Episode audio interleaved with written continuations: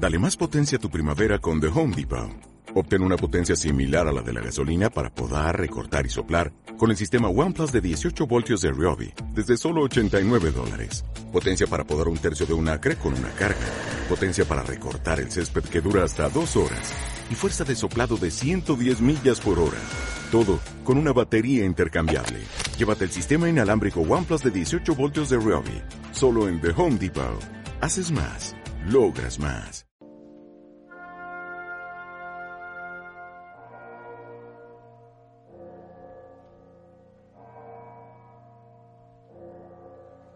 Sbirri, una carrozza, presto, seguila dovunque vada, non visto provvedi. Sta bene il convegno. Palazzo Farnese.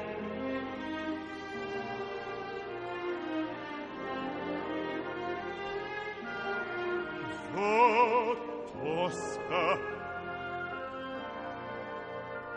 il tuo cuor sonnino scarpia. Oh tosca. E scorpia che scioglia vale il folco della tua gelosia.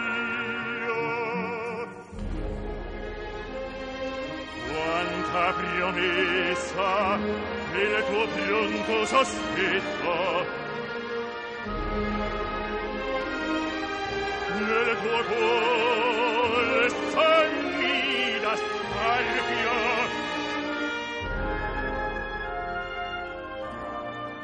oh tosca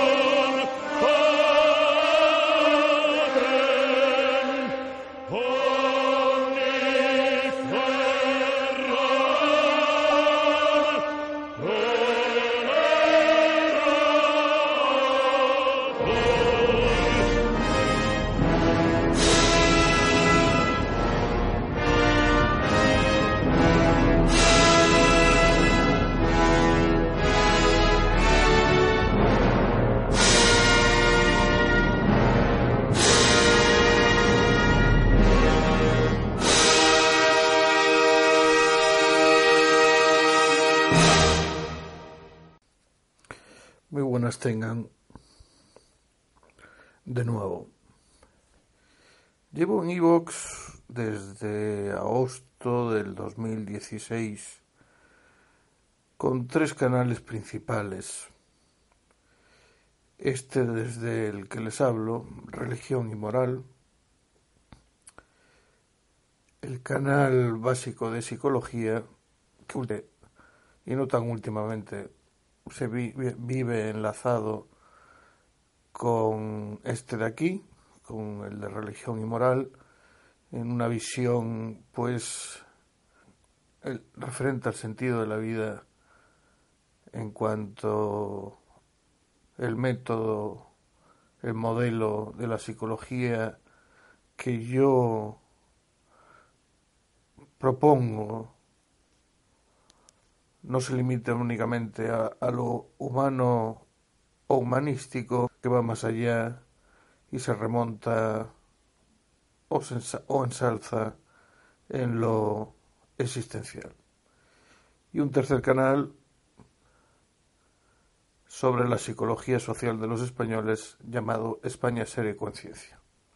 Junto a ellos tengo algunos canales que yo llamo cerrados, es decir, cerrados en cuanto a que su producción se limita a eventos concretos, dado que están relacionados con obras musicales, con la obra de ciertos autores, Bruckner, Liszt, Mahler. Allí encontrarán pues música de estos autores, la música de estos autores bajo la interpretación, por ejemplo, en Bruckner, magistral de Celibidac.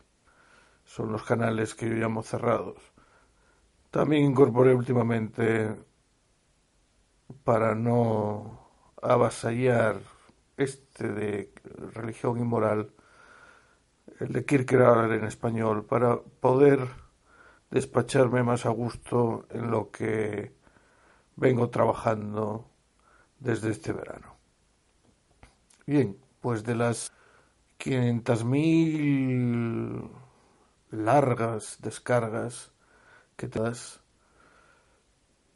casi la mitad giran en torno a las cuestiones existenciales y sobre todo religiosas. Es decir, que entre religión y moral, que se lleva un tercio de las descargas, y la parte pertinente del canal básico de del canal básico de psicología, pues de, de esas 500.000, ahora mismo estamos en 540.000 descargas, de esas 300.000 descargas surge que el hombre sigue necesitando de Dios, surge necesitando, si no de Dios, de la contestación a las grandes preguntas del hombre. A las grandes preguntas que le surgen en la vida viendo también que en Evox, cuando no se tratan los temas religiosos, son los relativos a misterio los que más aceptación tienen, pues la conclusión llega a ser la misma. Les quiero leer, después de haberles dicho esto, pues de un amuno, que es verdad. Recuerden que en un ensayo previo, o no lo recuerden, sino yo se lo digo, le preguntaron para zanjar la cuestión así, sin más, pues bien, este Unamuno, ¿qué religión tiene? Y contestó en un ensayo, Mi religión, en un ensayo titulado Mi religión, que su religión era buscar la verdad en la vida y la vida en la verdad. Por lo, es, por lo tanto, ¿qué es la verdad? Es el sustento, el sustrato de la religión para un amuno. Tengan presentes, a su vez, los audios sobre la conversión de un amuno y las distintas meditaciones que incorporábamos eh, de su puño y letra cerca de la, la cuaresma y la Semana Santa pasadas. Les remito a ellos porque están siempre vigentes y pueden acarrearles unos minutos de serena meditación. Por lo tanto, ¿qué es verdad? Es para un amuno y qué es vida, es decir, religión y vida para un amuno. Más que una conversión, Unamuno lo que sufrió fue un auténtico flechazo, pues el ensayo que les voy a leer es de mayo de 1906, cuando su crisis existencial fue de 1897. Tiene una cosa, a diferencia de Kierkegaard, muy buena, eh, Unamuno. No es clasificable en momento alguno como filósofo no es un filósofo, eh, es un escritor, eh, como quería ser y a su modo Kierkegaard, pero en Kierkegaard se colaban eh, por su afán antihegeliano muchos pasajes filosóficos que hacen que su lectura no sea tan fácil de digerir y sobre todo de comprender por un medio como este. No nos pasa lo mismo con el escritor bilbaíno, el escritor vasco, porque su directividad, su carácter tan directo, nos enfrenta a distintos pasajes evangélicos, como va a ser el caso aquí, eh, de una manera mucho más, y lo voy a decir en su estricto término, castellana, incluso vasca. Es decir, él siempre decía que los vascos eran, eran una manera de ser excelsa de ser castellano. Y es así por historia. Pues bien, el ensayo, que es verdad, el interrogante, que es verdad, empieza así.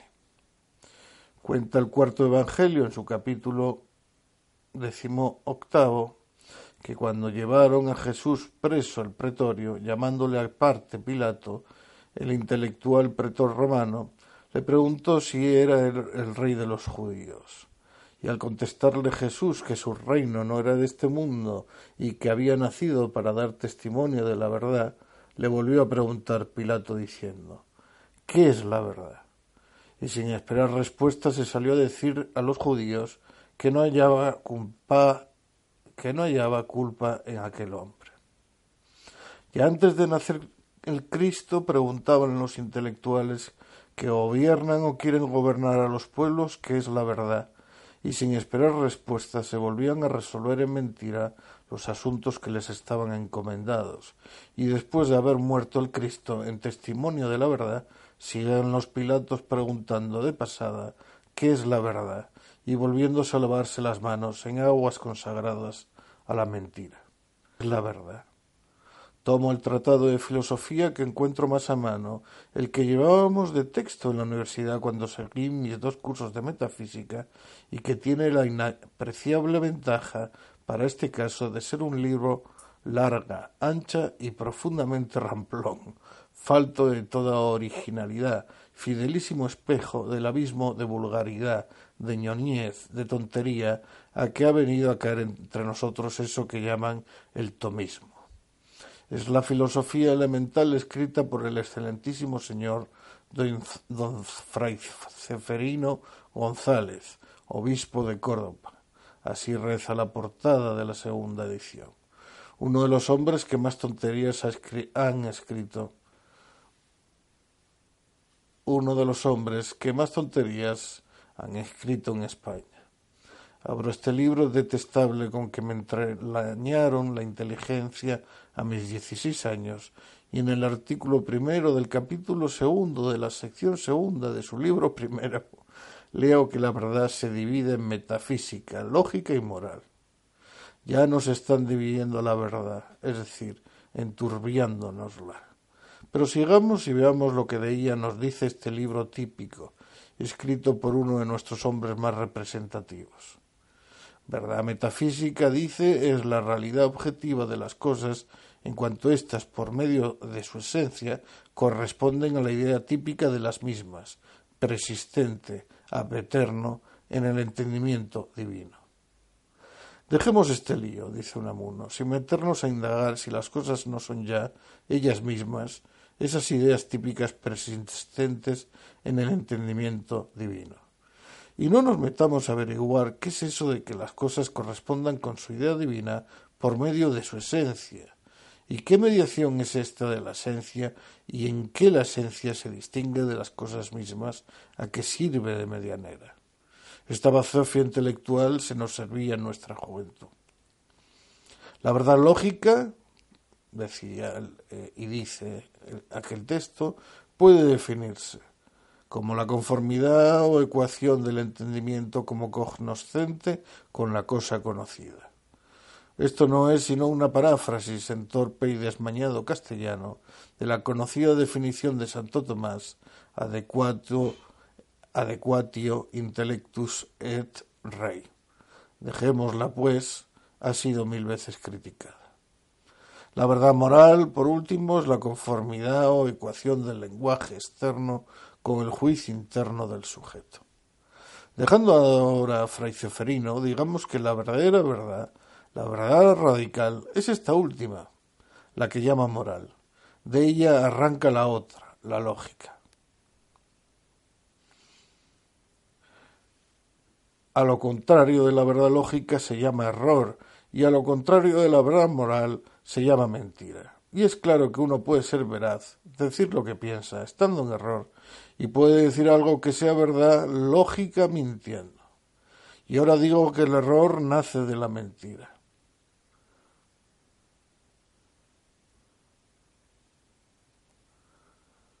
Más de una vez antes de ahora he dicho una cosa que pienso volver a repetir muchas veces más, y es que vale más el error en que se cree que no la realidad en que no se cree, que no es el error, sino la mentira lo que mata el alma. El hombre miente y aprende de otros hombres la mentira. En el trato social hemos aprendido la mentira y como el hombre lo ve todo con ojos humanos, todo lo humaniza. Humaniza el hombre a la naturaleza, atribuyéndole cualidades e intenciones humanas. Y como el hombre dice una cosa y piensa o siente otra, suponemos que también la naturaleza suele pensar o sentir de un modo y presentarnos de otro.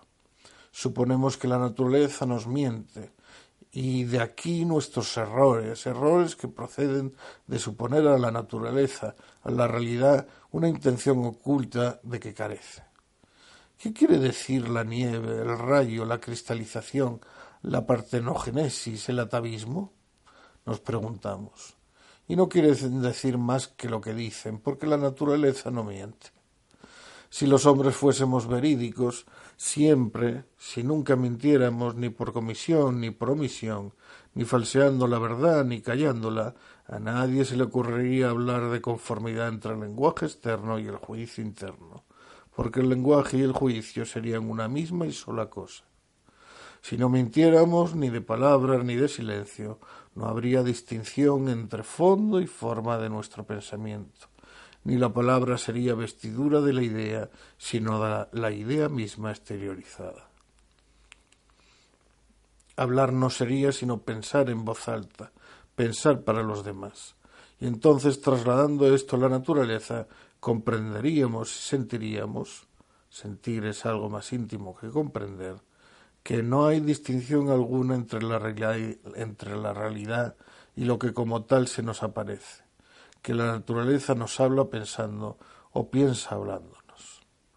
Mas el hecho es que por sutil magia, por misterioso proceder, la naturaleza miente a los mentirosos. Estoy persuadido de que si la absoluta veracidad se hiciese dueña de los hombres y rigiese sus relaciones todas, si acabase la mentira, los errores desaparecerían y la verdad se nos iría revelando poco a poco. El único culto perfecto que puede rendirse a Dios es el culto de la verdad. Es el reino de Dios cuyo advenimiento piden a diario maquinalmente millones de lenguas manchadas en mentira. No es otro que el reino de la verdad. Dejad la reforma de todo vicio y de toda flaqueza. Humillaos al azote de la soberbia, de la ira, de la envidia, de la gula, de la lujuria, de la avaricia pero proponeos no mentir nunca, ni por comisión ni por omisión.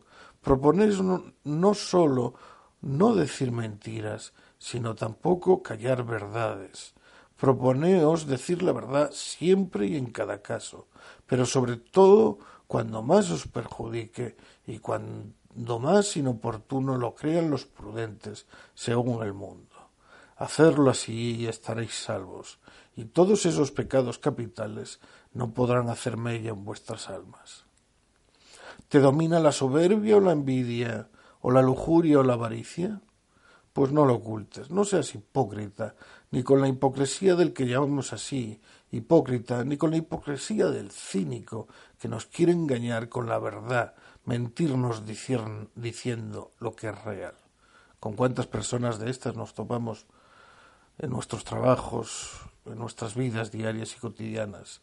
Y tenemos que responder. ¿Cómo respondemos? Normalmente callando. Dicen que en la confesión de culpas lo esencial para obtener el perdón de ellas es la contrición, o siquiera falta de ella, la atricción. No, lo esencial es confesarlas, hacerlas públicas, decir la verdad. Nos resulta muy claro del relato evangélico, Lucas 23, 30, versículos 39 a 41, si el malhechor que estando crucificado junto a Jesús reprendió al otro y confesó su culpa, por lo cual el Cristo le prometió el paraíso. No resulta muy claro del relato evangélico si el malhechor, San Dimas, que estando crucificado junto a Jesús, reprendió al otro y confesó su culpa, por lo cual Cristo le prometió el paraíso, estaba no contrito. Declaró, es cierto, que merecía aquel castigo, pero puede un criminal declarar justo el castigo que se le inflige sin sentirse por ello arrepentido de su culpa. Le habló a su compañero del temor de Dios, pero lo esencial es que confesó su culpa en voz alta. No mintió ni de palabra ni de silencio. Qué interesante lo que nos cuenta en torno al pasaje evangélico. El brillante pasaje evangélico y encima tenemos la confesión, eh, encima tenemos la meditación sobre San Dimas, sobre el buen ladrón del año pasado. Búsquenla, por favor, por las fechas, por estas fechas, hace un año. Hay gentes que se escandalizan cuando se les habla del reinado de la absoluta verdad, de la verdad oportuna o inoportuna, y que se imaginan que entonces no se podría vivir en el mundo. Hablaba yo de esto con una dama muy inteligente y le decía que así como el paganismo culminó en el desnudo del cuerpo, así el cristianismo debe culminar en el desnudo del alma. Y me replicó Qué horror, Dios mío. Si no fuese por el traje, ¿Cómo vivirían los jorobados, los lisiados, los estropeados, los degalichados, todos los que tienen algo que ocultar? Y yo le repliqué, mucho mejor que ahora, señora. El jorobado está peor vestido que desnudo. El traje no hace sino atormentarle la joroba y hacernos suponer que es mayor de lo que en realidad es. Así que nuestros ojos se acostumbrasen al desnudo comprenderíamos las deformidades corporales. Estoy seguro de que entre los salvajes que andan, no más que con taparrapos, pasan los jorobados más inadvertidos que entre nosotros. Es que entre ellos apenas los hay, me contestó. Y yo, no los hay porque andan desnudos. Y ella, porque los matan apenas, apenas nacen con joroba. Y aunque así sea, dice Unamuno, vale más. Oigo con frecuencia glosar el wars, wars, wars shakespeariano y decir que no nos hacen falta palabras, sino obras. Y esto lo dicen gentes que se llaman cristianas y que debían saber que según el cuarto evangelio, en el principio era la palabra, y la palabra era hacia Dios, y Dios era la palabra, y que todas las cosas fueron hechas por la palabra, y sin ella no se hizo nada de lo que hecho está. Y en ella, en la palabra, estaba la vida, y la vida era la luz de los hombres. Juan 1, versículos 1 al 5. Y eso lo dicen gentes que se dicen cristianas y que debían saber que cuando Jesús, en casa de Simón el fariseo, perdonó a la pecadora, no ejecutó acción alguna, ni simbólica ni no simbólica. No hizo gesto alguno con la mano en el aire, ni le tocó siquiera con la mano como tocó el leproso al decirle Quiero, sé limpio. sino que le dijo sencillamente los pecados te son perdonados, tu fe te ha salvado, ven paz. Le limpió de su pecado con la palabra, no más que con su palabra.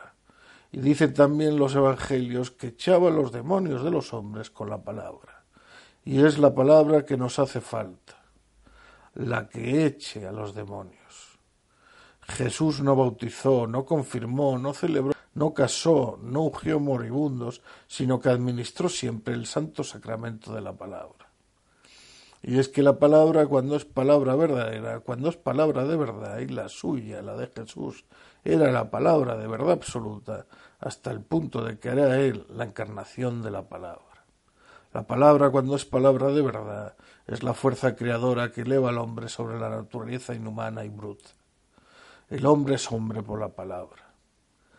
Nada de palabras. Hechos, hechos, gritan los esclavos de la mentira, sin advertir que eso que llaman hechos no suelen ser sino palabras y que la palabra es el hecho más fecundo.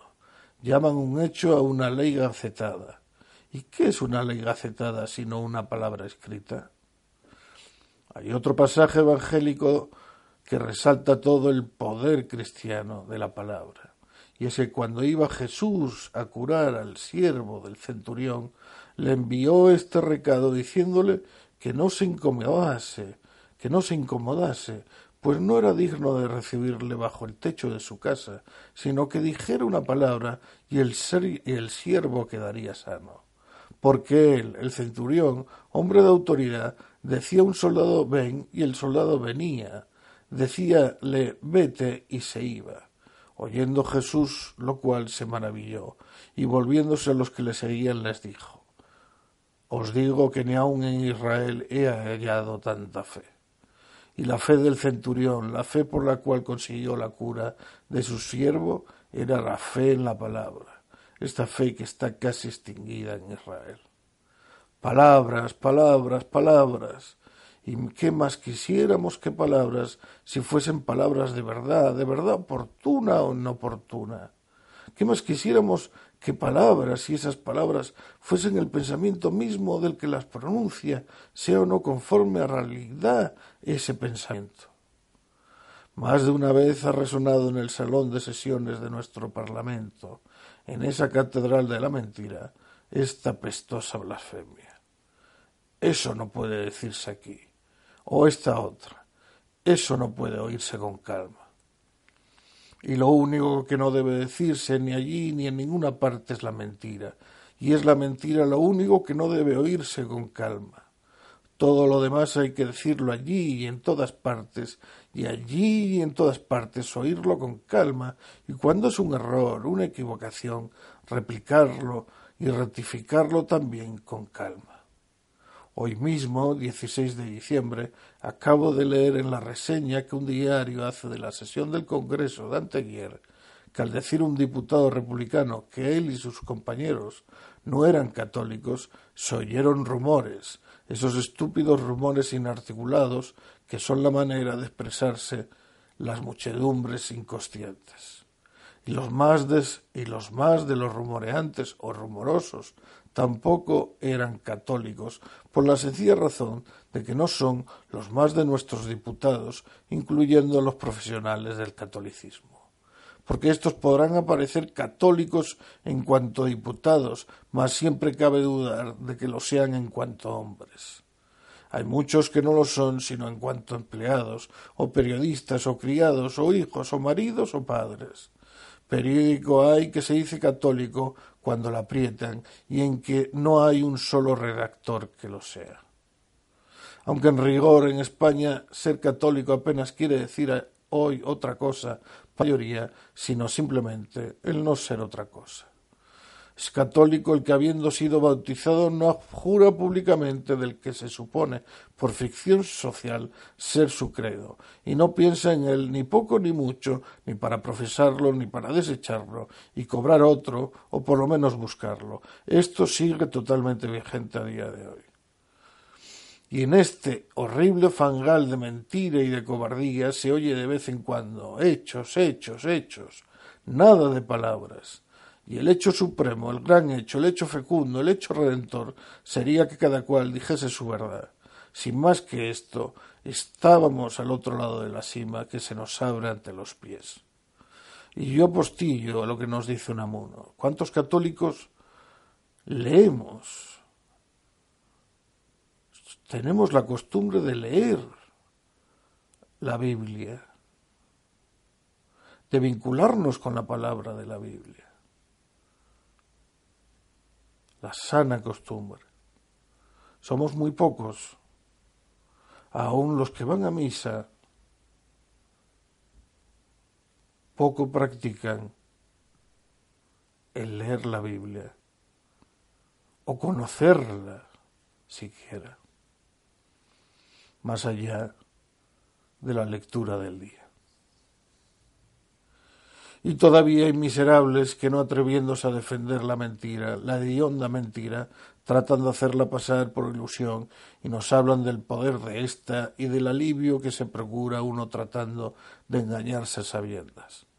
Con razón, López Ibor, adepto al régimen pasado, el régimen franquista, decía que eh, estaba totalmente impregnado de influencias unamuno eh, eh, extranjerizantes y protestantes. Esto del de la palabra y no los hechos. Está diciendo eso si atendemos eh, a su interjección. No es solamente la palabra en lo que se está fijando, sino en la verdad y en rehuir mentira y hipocresía.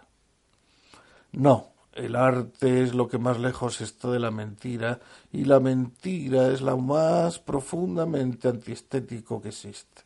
No, la mentira no es consuelo nunca y la ilusión consoladora no es mentira. Hay una frase horrible que se atribuye a Voltaire y es aquella de que si Dios no existiera habría que inventarlo ese Dios así inventado para engañarse o engañar a las gentes, no sería no ya un no Dios, sino un antidios, un demonio absoluto. Ese es el único demonio que existe, el Dios inventado por los que en lo íntimo de su corazón no crecen en él. ¿Y qué es creer en Dios? preguntarán aquí los Pilatos. Y dejándome de la fe lógica para ir a la verdad llamada lógica y ateniéndome a la fe moral correspondiente a la verdad moral, les diré que creer en Dios es querer que Dios exista, anhelarlo con toda el alma.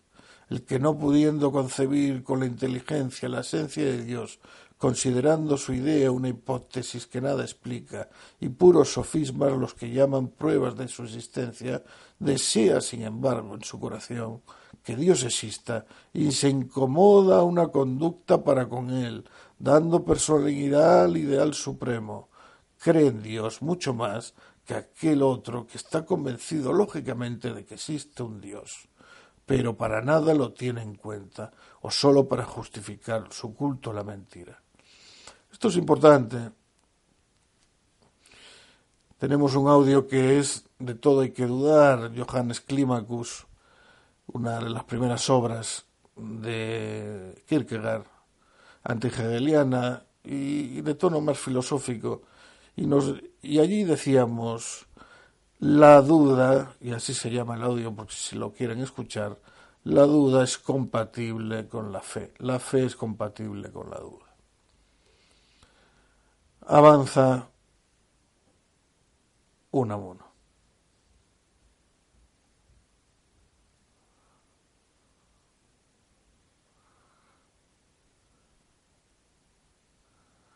Un día me reprendió un celoso católico lo que él llamaba mi subjetivismo y me decía que confundo la fe con la imaginación y se empeñaba en hacerme comprender, repitiéndome argumentos de las máscaras de la más crasa vulgaridad y que estoy harto de saberme los de memoria, la diferencia que hay entre eso que él llamaba apartándose en tal nomenclatura de los cánones de su escuela, fe subjetiva y fe objetiva. Y yo le dije con calma, no se canse usted, amigo, en repetirme todas esas cosas. Sé muy bien lo que usted quiere decirme. Y no se canse con argumentarme con silogismos y raciocinios formales. La fe de ustedes está muriendo ahogada en silogismo. El cáncer de su iglesia de usted es el racionalismo, es el racionalismo contra el que no cesan ustedes de clamar. Han querido hacer de la religión una filosofía. Cada uno de esos hórridos y áridos sermones en que un jesuita la emprende con los corifeos de la impiedad moderna, empedrando su conferencia de es, es así que es, y luego, si queda pues evidentemente demostrado, y otras figuras lógicas por el estilo, cada uno de esos desdichados sermones es un nuevo golpe asestado a la verdadera fe. Y en ellas, en esas antirreligiosas conferencias, acostumbran a mentir descaradamente, atribuyendo a esos que llaman impíos cosas que nunca sostuvieron, o hablando de sus doctrinas, teniendo conciencia de no conocerlas, sino por vagas referencias. Y esto último es mentir. Ya sé, continué diciéndole, que usted en el fondo, y aunque ni siquiera lo sepa, es materialista, no porque usted crea que no hay sino materia, sino porque usted necesita que le prueben las cosas materialmente. Necesita, como los judíos, señales para creer, necesita coger la verdad con las dos manos y con los pies y con la boca. Ya sé que usted se cree perdido si esas pruebas que de la existencia de Dios traen sus textos resulta que no prueban nada de lo que tratan de probar. Y sin embargo, amigo mío, yo no he leído en el Evangelio semejantes pruebas, ni he encontrado allí nada de esos horribles es así y luego aristotélicos. Y en cuanto alguno de ustedes se encuentra con la mirada de la esfinge y el taladro de la duda, de la santa duda, madre de la fe verdadera, empieza a labrarle el corazón, se vuelve de espaldas a la esfinge, se sacude por procedimientos de mecánica espiritual la duda, y diciéndose, ea, más vale no pensar en ello, se entrega a la mentira. Porque eso no es sino entregarse a la mentira. Ay, amigo mío, seguí diciéndole, quien estima que el suicidio es un crimen no tan grande, sino mucho mayor que el asesinato, que es más culpable ante Dios el que se mata a sí mismo que no el que mata a un prójimo. Hay quien sostiene, y no por ingeniosidad, aunque así lo parezca, que en el suicidio concurren todas las circunstancias agravantes del homicidio. No lo sé ni me parece posible saberlo con certeza, pero sí creo que el mentirse a sí mismo es peor aún que, el mentir a los demás. Y hay gentes que viven en perpetua mentira íntima, tratando de acallar la verdad que del fondo del corazón les brota. Un pobre amigo mío que pasó por una intensa crisis religiosa fue una vez a confesarse creyendo que hallaría, si no curación, alivio. Y me vino diciendo que el bueno del padre confesor le había dicho ¿Te crees tú que a los demás no se nos ocurren esas dudas? Deséchalas, no pienses en ellas. Y yo le dije Acógelas, no pienses en otra cosa. Y siguió contándome que el confesor le había dicho también que procurara distraerse, que se cuidase, que comiera bien, que durmiese mucho y que si le apretaban mucho aquellas congojas espirituales, volviese a él, pero no olvidase tampoco consultar con el médico. Y yo le dije, ese horrible confesor no es más que un empedernido materialista. Mi amigo me hizo caso y hoy haya más íntima paz y más consuelo y más fe en medio de sus congojas, inquietudes y desasosiegos que las hayan otros con en una abdicación de la verdad. Quizá este último párrafo, este pobre amigo que hizo caso a Unamuno, me represente especialmente y justifique lo que les decía en torno a la necesidad de nuestra explicación. Personas que se, se me han declarado a través de los distintos canales como cristianas, como buscadoras de Cristo. Responden al perfil del oyente de tanto misterio, el misterio de la vida, en iVox y los canales dedicados a la religión y la moral, como puede ser este. Y huyen quizá de los que son de tono más jerárquico, de tono más eh, de todo menos laicizante, de tono menos laico, de tono más institucional u organizacional. Me preguntó, ¿cómo hallar la verdad? Y le contestó, diciendo, y le contesté, diciéndola siempre. Y volví a preguntarme, pero la verdad de fuera, la verdad objetiva, la verdad lógica, lo que es verdad, y le contesté, diciendo siempre y en cada caso, oportuna o inoportunamente, la verdad de dentro, la verdad subjetiva, la verdad moral, lo que crees ser verdad. Lo que crees ser verdad. Eso que llamamos realidad, verdad objetiva lógica, no es sino el premio concedido a la sinceridad, a la veracidad, para quien fuese absolutamente y siempre veraz y sincero. La naturaleza no tendría secreto alguno. Bienaventurados los limpios de corazón, porque ellos verán a Dios. Y la limpieza de corazón es la veracidad, y la verdad es Dios. ¿Qué es la verdad? Dios. ¿Quiénes, ¿Quiénes somos nosotros? Buscadores de la verdad, buscadores de Dios. Muchas gracias por su audición. Hola, buenos días, mi pana. Buenos días, bienvenido a Sherwin Williams. ¡Ey! ¿Qué onda, compadre? ¿Qué onda? Ya tengo lista la pintura que ordenaste en el ProPlus app. Con más de 6.000 representantes en nuestras tiendas listos para atenderte en tu idioma y beneficios para contratistas que encontrarás en aliadopro.com. En Sherwin Williams somos el aliado del PRO.